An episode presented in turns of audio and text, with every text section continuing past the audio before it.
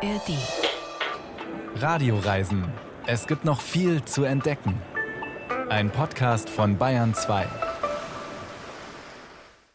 Mentre Roma ancora dorme, piano piano si sveglia. Noi siamo all'interno dei musei, di questo museo unico, straordinario, quindi ti dà quell'emozione quella, ed è quel privilegio unico, sia per me che per i miei. Was für eine Stimme und was für eine wunderschöne Sprache. Die Stimme, die wir gerade gehört haben, die gehört keinem Schauspieler oder Opernsänger, sie gehört Gianni Crea und der ist eine Art Hausmeister. Und zwar an einem ganz besonderen Ort, in den Vatikanischen Museen. Während Rom früh morgens noch schläft, ist er schon zwischen all der Kunst unterwegs. Was für ein Privileg, sagt er, für ihn und seine Kollegen. Er ist der Meister über tausende Schlüssel, darunter auch der zur weltberühmten Sixtinischen Kapelle.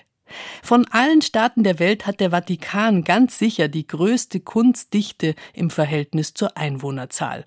Klein heißt jedenfalls nicht arm. Das lernen wir heute auf unserer Reise durch Zwergstaaten, die mit ihrer Kultur und ihrem Selbstbewusstsein glänzen. Der Vatikan, Liechtenstein und das nicht ganz so winzige Malta. Bärbel Wossack ist am Mikrofon und ich verspreche, es gibt viel zu entdecken.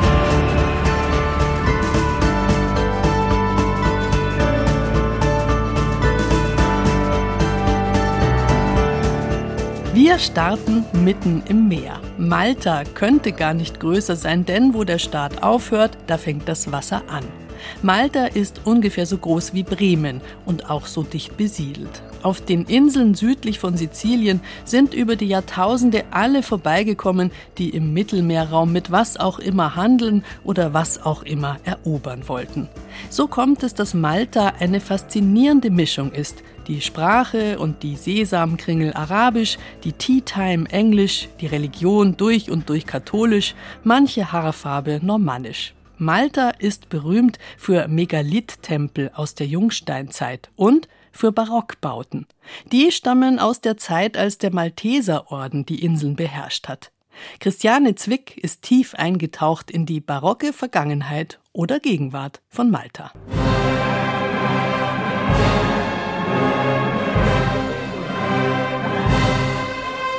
Vom Fuß des Treppenviertels schallt Blasmusik empor. Zehn Männer schultern die schwere Marienstatue. Das Publikum steht dicht an dicht, ich mittendrin. Eine Prozession. Der Sound ist dramatisch. Das passt. Ich will mich nämlich Hals über Kopf in den Barock stürzen. Die Ära der großen Gesten und der dramatischen Effekte in den Künsten. Valletta ist der perfekte Ort dafür. Das bestätigt mir auch Malteser Ritter und Marquis Nicolas de Piro. Er meint, dass der Barock auf Malta weiterlebe. If Baroque finished at a certain date, it didn't finish in Malta. We continued afterwards. We kept producing things in the Baroque style. So, you know, Malta is very Baroque of itself. Ich bin eigentlich eher der minimalistische Typ. Aber ich mag es, wenn alle Sinne angesprochen werden. Und hin und wieder habe ich einen Hang zum großen Auftritt. Das ist meine barocke Seite. Der Graf beschreibt den Stil so. Baroque is prestige. Anything Baroque usually is grand. If it's not Baroque, it's treated as being more simple. So, with the need for us to show off because we are small, the need for us to be recognized.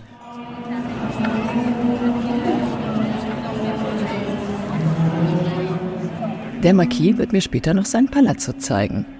Dass Malta das barocke Prestige braucht, um sich etwas aufzuplustern, verstehe ich sofort. Malta ist wirklich klein.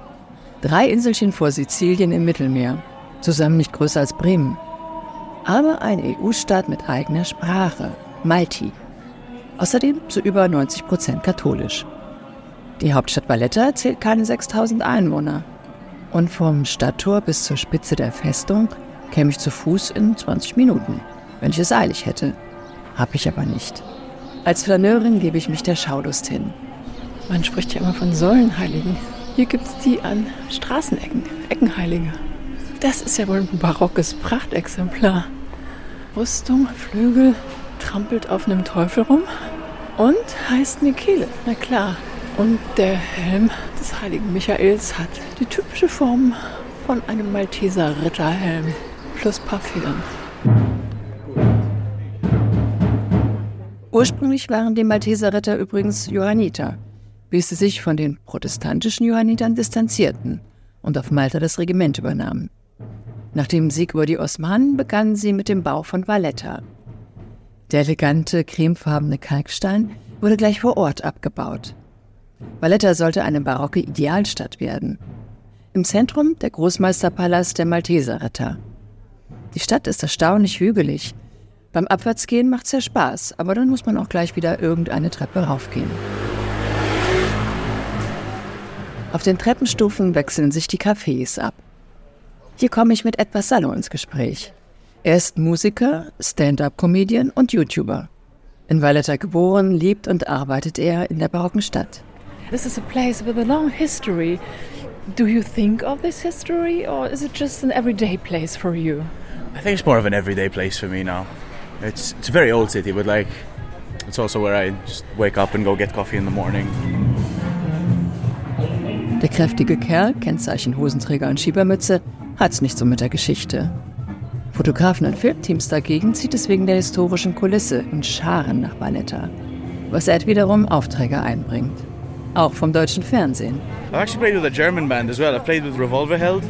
I got a call one day in the middle of the night, heavy German accent, asking me if I would play for this German television show. And of course, it was like two in the morning. And so they set everything up. I ended up going, doing this project. I met Johannes from Revolverheld. He was awesome, super nice guy. And we had to play on a boat. And we were playing for him while he was underwater, which is the weirdest concept ever. But it's, it's, it's German television. I haven't quite grasped it yet.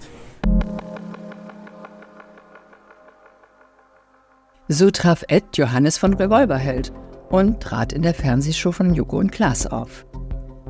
Gefilmt wurde unten am Hafen vor der Festung, wie ich auf Eds Handy sehe.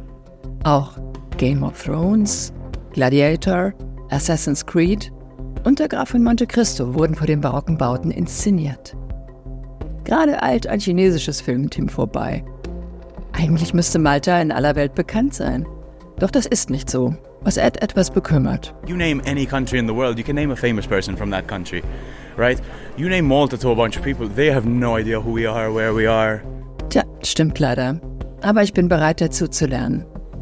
Was macht ihn denn aus, den Malteser, die Malteserin? We're very hospitable as well, uh, very similar like in Arab cultures. We have that. The language is, of course, very similar to Arabic. The English didn't leave that long ago. You know, it's been less than 100 years since Malta's been independent. So we still sort of drink tea at four o'clock. We, we still have biscuits. A lot of Maltese people are really fond of the Queen, were really fond of the Queen. I don't know how they feel about the King now. Tea Time um 4 Uhr, Kekse, die Queen. Apropos Geschichte. Ich nutze die Gelegenheit. Ed, was macht Barock aus? Uh, I believe it is the, the curved lines and the use of gold. I, I have no idea. I really don't know anything about art. I would accept it. You'd accept- Geschwungene Linien und Gold. Mit denen habe ich jetzt eine Verabredung im berühmtesten aller barocken Gebäude der Stadt, der St. John's Co Cathedral. Co, weil es andernorts eine ältere Kathedrale gibt. Zwischen hohen Säulen erwartet mich Keith Scriberas. Er ist Kunsthistoriker und ein ausgewiesener Kenner des Barock. How are you? How are you? nice to see Hi, you. Okay. nice to meet you. Okay. Yeah, okay, okay, okay. thank you. How often are you here? Pretty often.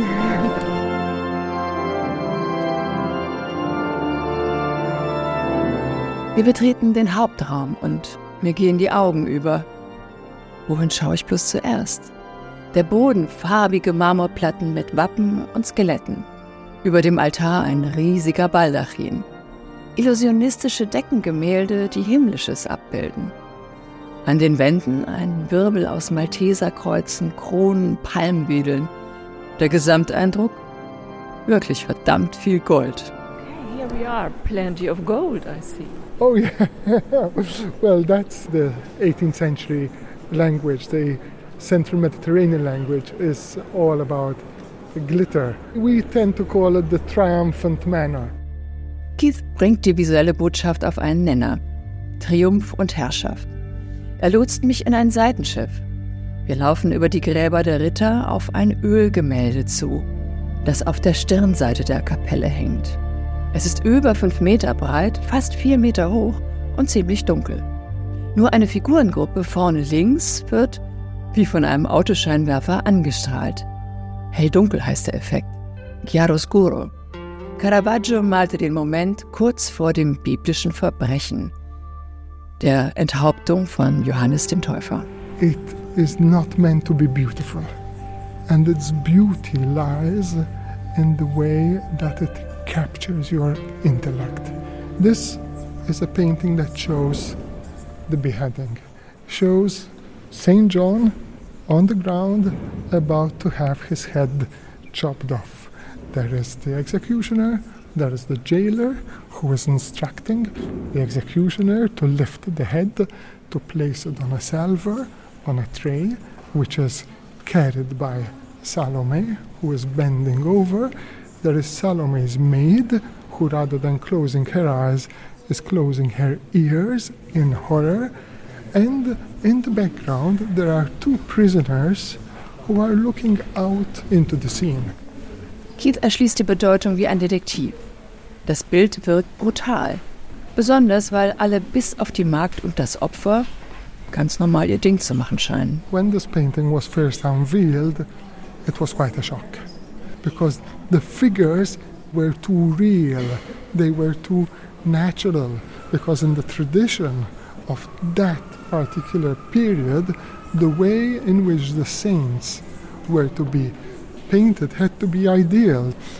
This art that represented the man of the street, the Christ of the street, the Saint John of the street. Und dann noch gemalt von einem nach Malta Geflüchteten, hinter dem der Papst her war. Caravaggio bringt mein Bild vom Barock ins Wanken. Sollte da nicht den Herrschenden gehuldigt werden? Baroque is an umbrella. Baroque cannot really be defined. If we speak about Poussin, we speak about classicism, rationality, order, balance. If we speak about Bernini, we speak about theater, movement, disorder.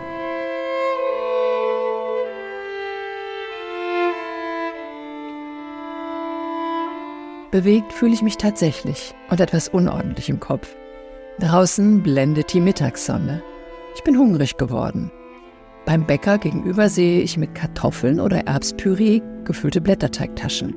Pastizi. Nur 90 Cent kostet der maltesische Snack.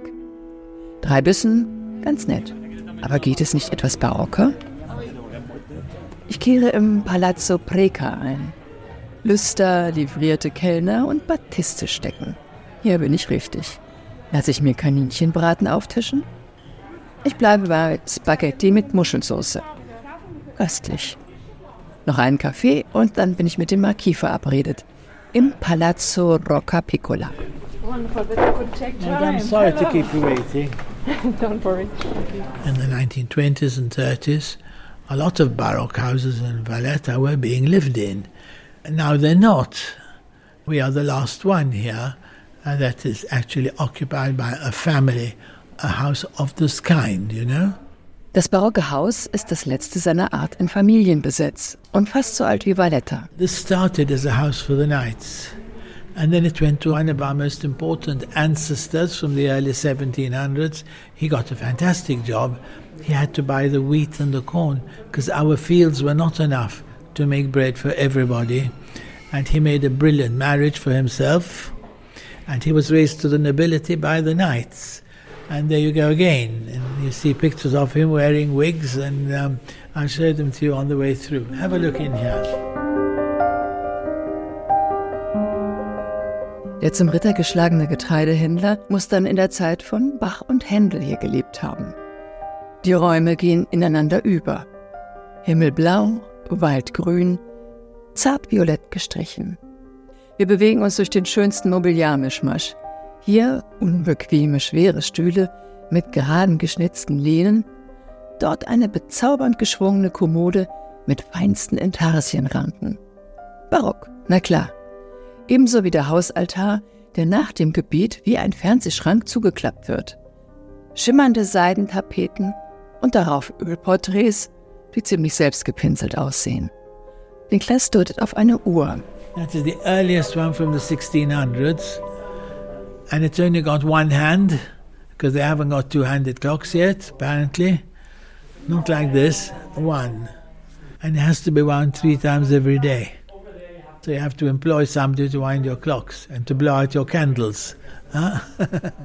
ich sehe sofort die hochherrschaftlichen Häuser des britischen Adels vor mir. Hier ist alles eine Nummer kleiner, hat aber britischen Touch. Malte verabschiedete sich erst 1964 von den britischen Kolonialherren, die einst im Jahr 1800 die Franzosen vertrieben hatten. Die Malteserritter regieren schon lange nicht mehr, aber es gibt sie noch. Und Niklas ist einer von ihnen. To become a Knight of Malta, you cannot say I want to become a Knight of Malta. You have to be invited. And if you are, you have to follow certain rules. You have to be church going and you have to participate. I'm not quite sure why I was chosen. Dass Niklas in die Reihen der Malteserritter eingeladen wurde, wundert mich nicht. Allein, dass er Neugierigen wie mir sein Palazzo öffnet, finde ich nobel. Und jetzt habe ich mich satt gesehen. Ich ziehe meine Bilanz. Valletta ist ein Gesamtkunstwerk. Man kann das Konzept der barocken Idealstadt noch spüren. Heute mischen sich feudaler Prunk und architektonische Eleganz mit Burgerlokalen, britischen Ladenschildern und Straßenmusik aus aller Welt. Und das tut der kleinen Hauptstadt gut, dass sie für alle da ist. Und wir Bürgerlichen nicht nur für eine Stippvisite das adlige Ambiente bewundern dürfen, was zugegeben ein Genuss ist. Valletta, die quirlige Hauptstadt von Malta, ist auf ihrer kleinen Halbinsel komplett rechteckig angelegt worden in der Renaissance. Aber dann hat sich das Städtchen barock angezogen und ist es auch geblieben. Wer mag, kann viele Stunden auf schattigen Plätzchen verbringen und muss sich maximal entscheiden, ob begleitet von Cappuccino in italienischer Tradition oder lieber von Tea Time auf britische Art. Auf unserer Reise durch Zwergstaaten werden wir jetzt nach Malta noch deutlich kleiner. Es geht nach Liechtenstein. Winzig klein und sehr, sehr wohlhabend. Das liegt am geschäftstüchtigen Herrscherhaus, das die ebenso geschäftstüchtigen Banken in der Hauptstadt Vaduz nach Kräften unterstützt. Das kleine Land ist ein Riese auf dem Kapitalmarkt. 200 Milliarden Schweizer Franken sind angeblich bei Liechtensteiner Banken angelegt. Apropos Herrscherhaus. Liechtenstein ist eine konstitutionelle Erbmonarchie. Über Gesetze entscheidet am Ende tatsächlich der Landesfürst, auch wenn es einen gewählten Landtag gibt. Wer nun konservativer ist, Fürst oder Landtag, das lässt sich schwer sagen. Jedenfalls gibt es in Liechtenstein erst seit 1984 ein Wahl- und Stimmrecht für Frauen. Ein wirklich besonderes kleines Land ist es also zwischen dem Rheintal und den Schweizer Bergen. Frauke Gerbig-Röhrl hat nach Ecken gesucht, die zwar teilweise so funkeln, wie es das viele Geld erwarten lässt, die aber trotzdem ziemlich moderne Überraschungen bieten. Schon seltsam. Erzähle ich meinen Freundinnen, dass ich nach Liechtenstein fahre, kommt unisono die Nachfrage, wohin fährst du? Als hätte ich ein Fantasieland genannt, das es gar nicht gibt. Die nächsten Fragen folgen prompt. Wo liegt das nochmal und welche Sprache spricht man dort? Amtssprache ist Deutsch. Allerdings reden die Einheimischen einen alemannisch-schweizerischen Dialekt. Was BesucherInnen im Fürstentum alles erleben können, erzählt mir Jessica Bucher vom Marketing Liechtenstein. Wir sind immer sehr begeistert, wenn Leute nach Liechtenstein kommen und uns besuchen und Interesse haben. Und wir sind sehr offen und erzählen ihnen sehr gern von unserem kleinen Fürstentum. Ich glaube, es ist ein bisschen der Überraschungseffekt. Man kennt Liechtenstein, aber eigentlich doch nicht. Wir haben sehr viel Kultur, Kulinarik und ähm, das überrascht die Besucher, glaube ich, positiv. Wer Kultur interessiert ist, kommt nach Vaduz. Wir haben hier sehr viele Museen, sechs Museen Tür an Tür. Wer gern wandert und die Natur genießt, geht ins Berggebiet in Malbun, unsere Familiendestination. Da kann man unendlich lange wandern und ist inmitten der Alpen. Ich setze mich also in München ins Auto, gebe in den Navi Vaduz ein und biege nach zweieinhalb Stunden von der Autobahn ab. Bin ich jetzt in Liechtenstein? Keine Grenze ist sichtbar, kein Zöllner kontrolliert. Da aber sehe ich es. Das Schloss Vaduz, das auf einem Hügel über seiner Hauptstadt thront. Man kennt es so von ziemlich jeder Liechtenstein-Postkarte. Im Schloss, das eher einer Burgfestung gleicht, wohnt Fürst Hans Adam II. Dieser ist das Oberhaupt des Fürstentums und blickt auf seine Untertanen herunter, während diese wohl oder übel zu ihm hinaufschauen müssen. Interessante Anordnung, denke ich, und lasse den Fürsten auf seiner Burg. Denn Royals interessieren mich nicht sonderlich. Für mich ist jetzt erst einmal Sightseeing angesagt. Flanieren in der Fußgängerzone von Vaduz. Für eine Hauptstadt ist hier erstaunlich wenig los. Neben Restaurants und Cafés gibt es vor allem hochpreisige Mode-, Uhren- und Schmuckgeschäfte. Kultur interessiert mich mehr. Im Liechtensteinischen Landesmuseum, in dem sich verschiedene Ausstellungen zu Land und Leuten befinden, treffe ich auf den stellvertretenden Museumsdirektor Donat Büchel. Hier können Sie alles fotografieren, einfach bitte ohne Blitz. In der Schatzkammer ist das leider nicht möglich. Wir stehen im Raum, in dem die Ahnengalerie des Fürstengeschlechts hängt. Männer auf dunklem Hintergrund schauen mich an. Die Anmutung, der Fürst, das bin ich. Die überwiegende Mehrheit in Liechtenstein könnte sich nichts anderes als die Monarchie vorstellen, weil man einfach auch sehr gut gefahren ist mit der Monarchie in den letzten ja, 300 Jahren. Ich halte mich nicht lange bei den steifen Porträts auf, sondern gehe lieber weiter zur berühmten Schatzkammer des Fürstentums. Nur eine begrenzte Anzahl von Besucherinnen dürfen gleichzeitig in den schwarzen, länglichen Kubus eintreten.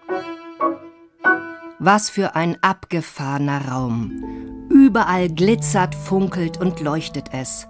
Umso mehr, als der Raum selbst komplett schwarz ist. Ein Feuerwerk an Kostbarkeiten aus fünf Jahrhunderten, wie ich erfahre, als ich Vitrine für Vitrine bestaune. In den Schaukästen liegen alte Prunkwaffen, deren Griffe versilbert und vergoldet sind. Da ist die Replik eines Herzoghutes, der mit Perlen, Diamanten und Rubinen glimmt wie ein sattes Feuer.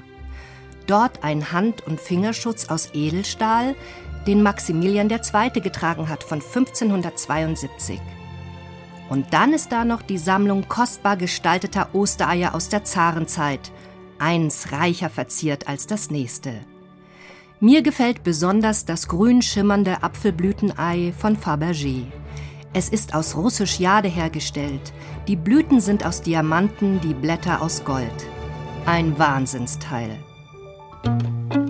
Satt von den Eindrücken verlasse ich die Schatzkammer und werfe zurück im milchigen Tageslicht einen Blick hoch zum Schloss. Was der Fürst wohl gerade macht? In der Bibliothek ein Buch lesen? Sich mit seinen Mannen besprechen? Mit dem Hund Gassi gehen? Ach, eigentlich spielt das gar keine Rolle. Erst einmal spaziere ich ein bisschen weiter herum und betrete dann das Kunstmuseum, das auf zeitgenössische Kunst spezialisiert ist. Von außen ist es eine Blackbox. Schwarz eingefärbter Zement, schwarzer Basalt. Das Kunstmuseum Liechtenstein ist ein staatliches Museum und es gibt eine Erweiterung durch die Hilti Art Foundation. So ist es wirklich ein Public-Private Partnership. Christiane Meyer-Stollen ist Deutsche und Mitglied der Museumsdirektion des Kunstmuseums. Die Ausstellung rund um Candida Höfer ist das Schöne, dass es das erste Mal beide Sammlungen im Zusammenspiel zeigt und der Leitfaden ist Candida Höfer. Und das Museum hier ist in seiner Art und Bauweise zurückhaltender, eher wirklich, man könnte sagen, die schweizerische Bautradition und dient wirklich der Kunst. Ähnlich zurückhaltend wie die Museumsarchitektur ist Candida Höfers sachlich nüchterne Bildsprache. Die deutsche Fotografin, 1944 in Eberswalde geboren, gehört zur Düsseldorfer Becherschule. Ihre Motive, die sie mit einer digitalen Großformatkamera fotografiert, Innen- und Außenansichten der Museumsarchitektur, Bibliotheken, Depoträume. Mir gefallen die reduzierten, großformatigen Bilder, die mit den nackten, grauen Wänden korrespondieren. Und der Glaube an die Wirkung der Kunst der Museumsexpertin. Weil man in der Kunst so viele Themen besprechen kann, die sonst ja oft gar nicht sind. Und es sind ja auch manchmal mehr Fragen und man kommt selber zum Nachdenken und dorthin. Ich gebe nicht eine Moral vor, sondern ich gebe Bilder vor und über die Bilder kann ich selber wohin kommen. Und ich kann mit anderen diskutieren, Gegensätzliches und die Kunst erlaubt es und trotzdem komme ich wohin. Ich schlendere weiter durch die City. Dort tut sich was. Asiatische Gäste steigen aus Bussen aus und ergießen sich grüppchenweise in die verschiedenen Straßen von Vaduz. Endlich bekommen die Geschäfte Kundschaft. Ich beschließe, in das alte Kino in der Hauptstraße zu gehen, das mir Jessica Bucher empfohlen hat. Von außen sieht es unscheinbar aus, innen aber ist es ein klassischer Kinosaal mit roten Plüschsitzen. Zufällig ist gerade Renate Bachmann vor Ort. Sie ist die Vizepräsidentin des Kinos und erzählt mir gleich seine Geschichte, als sie mein Aufnahmegerät sieht. Das Kino ist tatsächlich ein altes Kino. Es ist 1965 eröffnet worden. Das Kino ist 2020 neu renoviert worden. Und was das Besondere an diesem Kino ist, wir haben hier vorne so ziemlich das Modernste, das Sie überhaupt haben können in der Kinotechnologie. Es ist hier eine Samsung LED Wall 2K und eine Meyer Soundanlage. Und es gibt in Europa insgesamt drei solche Anlagen. Eine steht in München, eine in Zürich und eine steht bei uns. Der einstige Bergfried wurde später durch. Jetzt um 14 Uhr läuft der 2020 entstandene Film Fürstliche Momente. Schon wieder die Liechtensteiner Royals? Ich sehe schon, ich entkomme ihnen nicht. Na gut. Dann mache ich es mir eben auf den gepolsterten Kinosesseln gemütlich. In den Farben Gold und Rot der fürstlichen Flagge leuchtet auch das Familienwappen des Fürstenhauses. Was soll ich sagen? Der Fürst und sein Schloss bleiben mir trotz filmischer Eindrücke aus seinem Alltag weiterhin fremd. Gott sei Dank gibt's neben dem Fürstenfilm auch noch andere Produktionen. Aktuell läuft der Film über den Tibet-Forscher und Bergsteiger Heinrich Harrer und der Streifen auf Schusters Rappen durch Liechtenstein.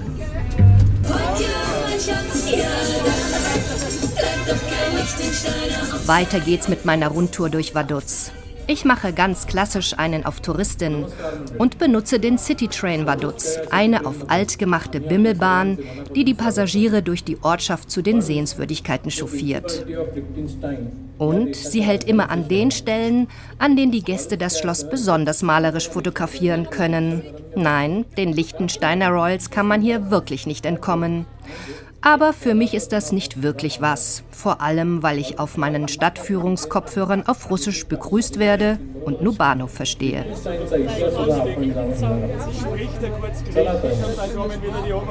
Ich versuche es am Abend also wieder mit Kultur. Diesmal soll kein Theater übers Schloss gezeigt werden, sondern eine Premiere.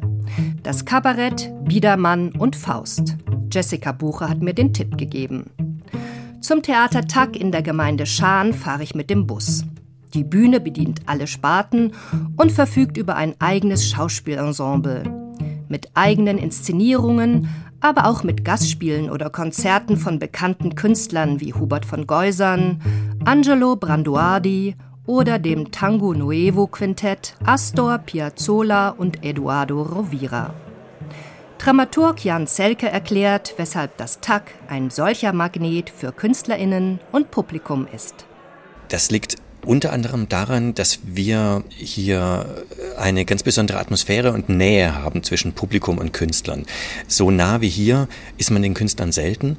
Wir haben vergleichsweise kleine Säle. Das schafft ganz besondere Momente und Erlebnisse, die tatsächlich auch tiefer gehen als ein riesiges Megakonzert, was auch schön sein kann natürlich. Und das ist tatsächlich eine Einzigartigkeit, mit der das Tag glänzen kann. Knapp 300 BesucherInnen finden im Theater Platz. Im Foyer knistert die Spannung vor der Premiere. Auch ich bin neugierig, was mich erwartet. Nach anderthalb Stunden steht fest, den beiden Schauspielern ist es gelungen, die Zuschauer in den Bann zu schlagen. Prima, denke ich erfreut und mische mich nach lang anhaltendem Applaus unter das Premierenpublikum aus Jung und Alt. Darsteller, Theatermacher und Gäste wirken gelöst und zugewandt. Der Fürst und seine Burg habe ich vergessen. Unter den Premierengästen war Hans Adam II. auf jeden Fall nicht. Am nächsten Morgen wache ich in einen leuchtenden Morgen auf und beschließe, den Fürsten den Rücken zu kehren und in den Bergen wandern zu gehen. Innerhalb von 20 Minuten bin ich in Malbun und spaziere in den blauen Himmel hinein. Von einem der Berggipfel sehe ich in der Ferne den Bodenseespitzen. Erfüllt von Licht und Bewegung setze ich mich abends in mein Auto und fahre zurück nach München. Mein Fazit, ob mit oder ohne Fürstenvorliebe, Liechtenstein lohnt sich für ein Wochenende mit unterschiedlichsten Kultur- und Kunsterlebnissen. und einem Natur- und Sporttag in der grandiosen Bergwelt. Eine Bergwelt, die sich auch zum Skifahren eignet und die schon Doppelweltmeisterinnen und Olympiasiegerinnen hervorgebracht hat, wie Hanni Wenzel. Die Älteren werden sich vielleicht erinnern. Die kleinen Staaten auf unserer Reise werden immer kleiner. Wir landen jetzt im allerkleinsten Staat der Welt. Und irgendwie scheint mir langsam je kleiner, desto undemokratischer. Von der EU-Demokratie Malta über die Erbmonarchie in Liechtenstein mit Wahlen und Parlament geht es jetzt in eine uneingeschränkt absolutistische Monarchie. Der Regierungschef wird zwar gewählt, aber aus und von einem hermetisch geschlossenen Männerkreis. Gemeint ist der Papst, Oberhaupt der katholischen Kirche und des Vatikanstaats. Der kleinste Staat der Welt, aber die Dichte an Baukunst, an Malerei, an Bildhauerei und an Kunstschätzen, die ist dafür die allergrößte auf dieser Welt. Wochen könnte man in den vatikanischen Museen verbringen, so vollgestopft sind sie, mit Werken und Kunstgegenständen aus der ganzen Welt und mit Menschen aus der ganzen Welt, die das alles sehen wollen. Unsere Italien-Korrespondentin Elisabeth Pongratz durfte etwas ganz Besonderes erleben. Sie war schon früh morgens vor der Öffnung in den Museen, begleitet von Gianni Crea, dem Herrn über die zahllosen Schlüssel, die es dort gibt. Fast allein in der Sixtinischen Kapelle, das ist in jeder Hinsicht kaum zu fassen.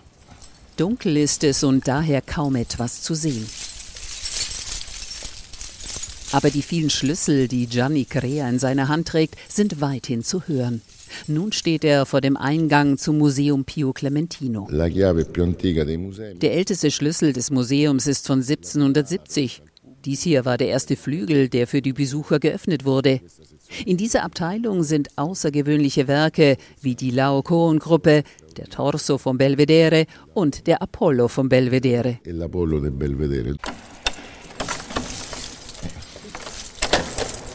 Es ist das Herz der Vatikanischen Museen, dort, wo alles begann. Den Grundstein legte Papst Julius II. Anfang des 16. Jahrhunderts.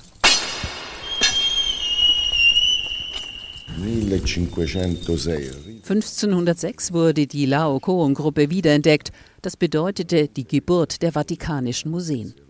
Laokoon war der trojanische Priester, der die Eroberung der Stadt Troja mit dem berühmten Holzpferd bekämpft hat. Die Marmorskulptur der Laokoon-Gruppe aus der Antike zählt zu den Highlights, auch wegen dieser imposanten Darstellung des Todeskampfes von Laokoon und seinen Söhnen strömen Jahr für Jahr Besucher aus aller Welt in die Vatikanischen Museen.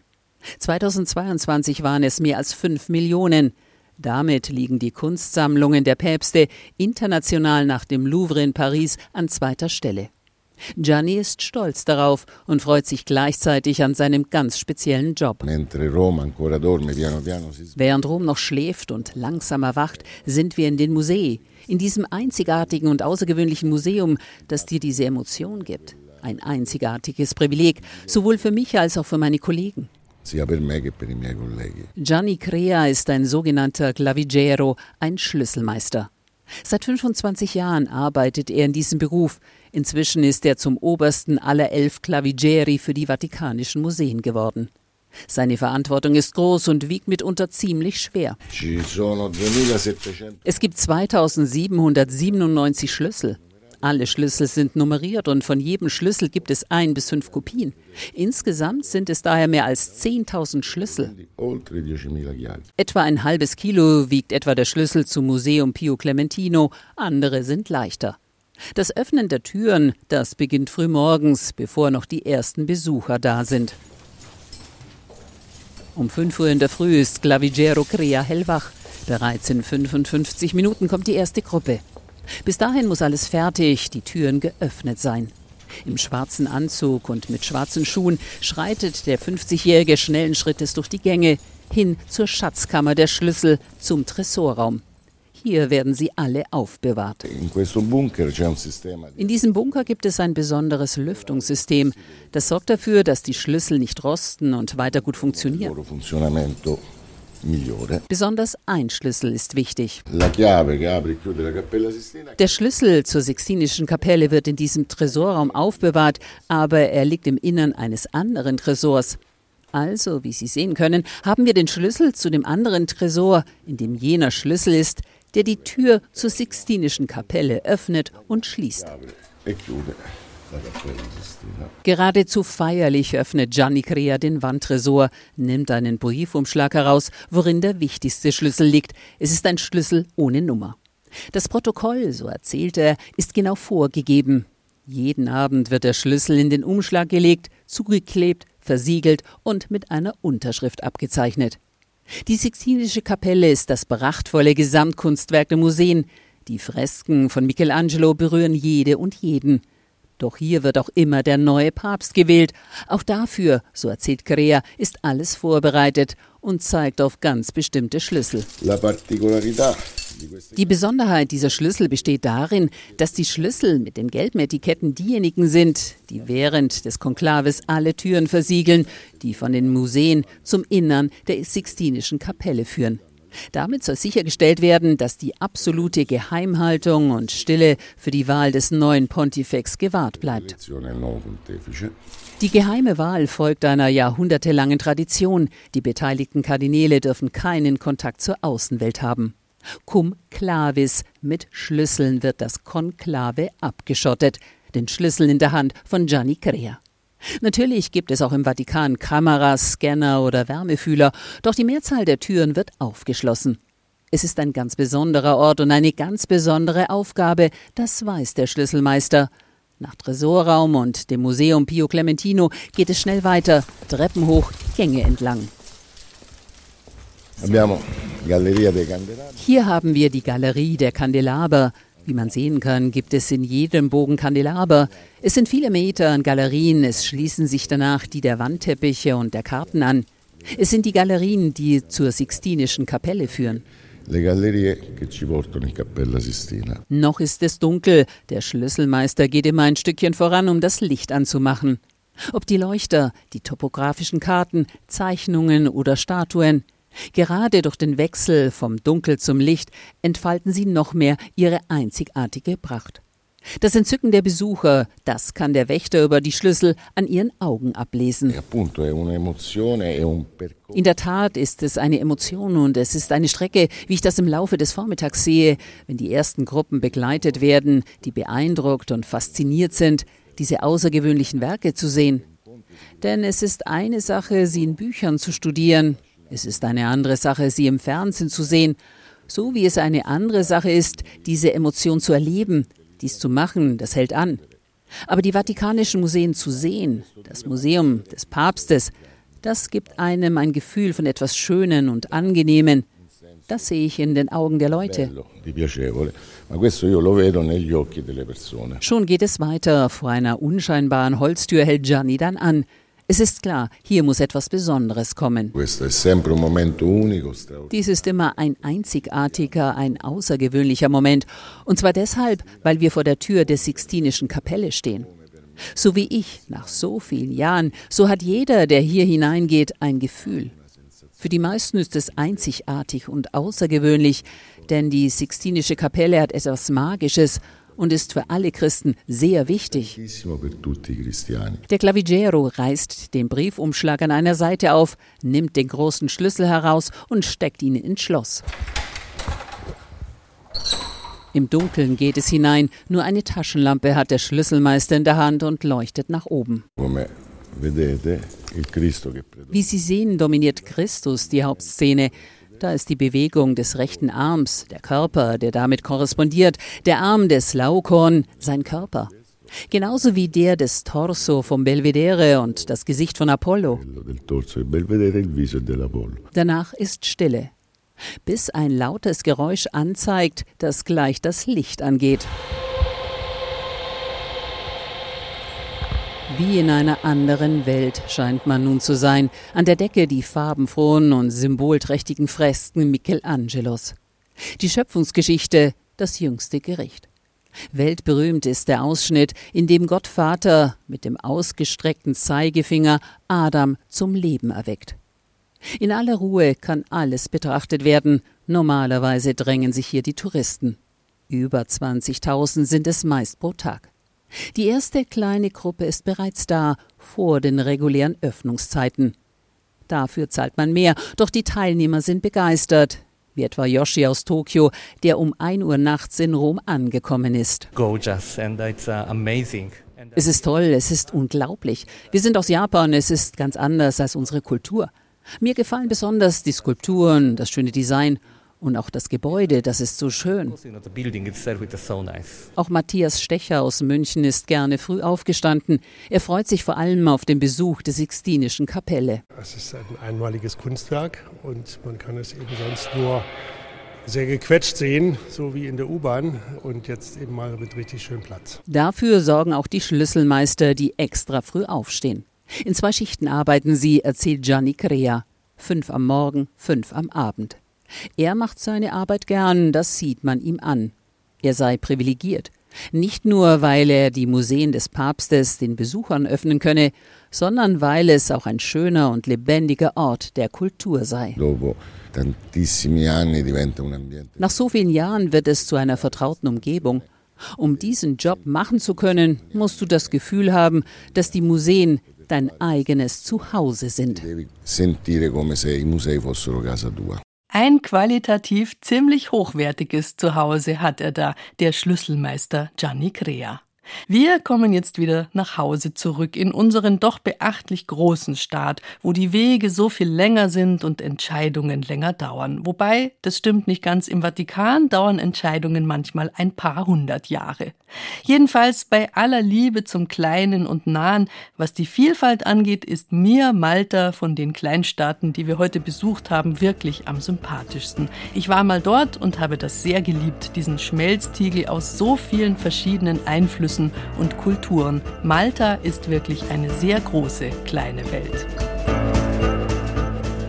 Die große Welt im Kleinen, wenn Sie sich das gerne nach Hause holen möchten, dann denken Sie an den Radioreisen Podcast. Vielleicht ist über Weihnachten ja mal ein bisschen Zeit, um sich die ARD Audiothek runterzuladen und dann in unseren Radioreisen zu schmökern. In diesem Sinne, gute Reise wünscht Bärbel Wossack.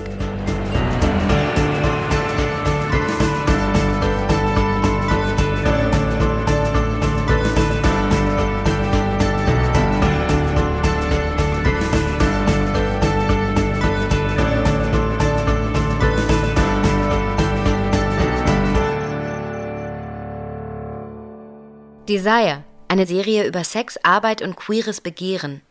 Sam, Lily und Robin sind befreundet und arbeiten zusammen. In ihrem Alltag als SexarbeiterInnen nehmen sie uns mit in ihre Köpfe, teilen ihre Träume und Konflikte. Während Armin auf dem Balkon telefoniert, muss ich drüber nachdenken, wie viel Angst ich hatte, als ich das erste Mal vor seiner Tür stand. Ist es nicht völlig verrückt, zu einem wildfremden Mann in die Wohnung zu gehen? Ich hasse diese Angst. Ich will mich nicht von ihr kontrollieren lassen, auch wenn ich weiß, dass ich ein leichtes Opfer wäre. Dass Frauen wie ich in unserer Gesellschaft als weniger schützenswert gelten. Dass andere noch viel, viel gefährdeter sind als ich. Weil sie schwarz sind oder kein Deutsch sprechen oder trans sind. Weil sie nicht unbemerkt wie ich in irgendwelchen Luxushotels arbeiten können. Weil sie sich nicht anmelden können und gar nicht die Polizei rufen können, wenn was passiert. Weil Kunden sie weniger respektieren. Und trotzdem Trotzdem ist Sexarbeit doch einfach für so viele die logische Konsequenz. In welchem anderen Job kannst du als Frau in einer Stunde so viel Geld verdienen? Desire. Ab jetzt in der App der ARD Audiothek.